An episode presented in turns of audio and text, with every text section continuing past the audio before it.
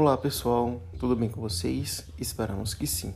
Somos ligantes da Liga Interdisciplinar em Saúde Mental e iniciaremos mais um Lisancast, que dessa vez o tema abordado foi Ansiedade da normalidade ao transtorno.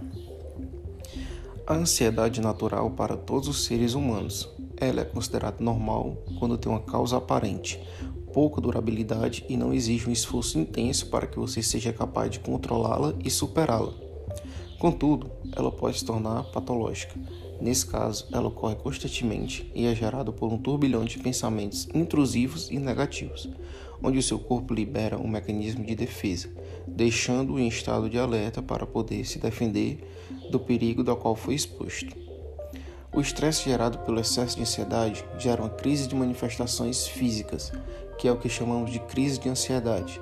Entre os sintomas físicos mais recorrentes encontra-se suor excessivo, tremores, palpitações, sensação de falta de ar, batimentos do coração acelerados, euforia e irritabilidade.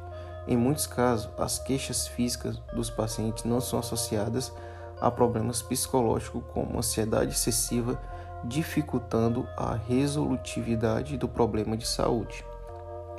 Portanto, é importante conhecer os vários tipos de ansiedade a fim de identificar cada uma delas e possibilitar um diagnóstico assertivo.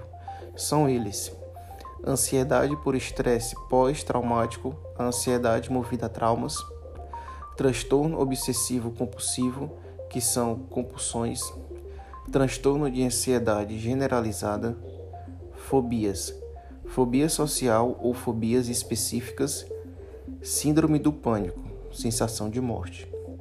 No entanto, é possível perceber alguns sinais que surgem com mais frequência em pessoas ansiosas, como preocupações excessivas sem necessidade aparente e medo exagerado, dificuldade para controlar pensamentos repetitivos, imagens ou atitudes negatividade, sensação contínua de que algo trágico vai acontecer, preocupações incomuns com trabalho, dinheiro, saúde e filhos, medo anormal de algum animal, objeto ou situação específica. O principal meio de tratamento é por meio de psicoterapia e medicamentos. No entanto, agora que você sabe um pouco mais sobre o tema, ter um estilo de vida saudável, praticar exercício físico, pois ajuda a manter seu equilíbrio emocional. Mas se você suspeita que sua ansiedade é exagerada, desproporcional, irracional, automática e sem controle, não hesite em buscar uma ajuda profissional.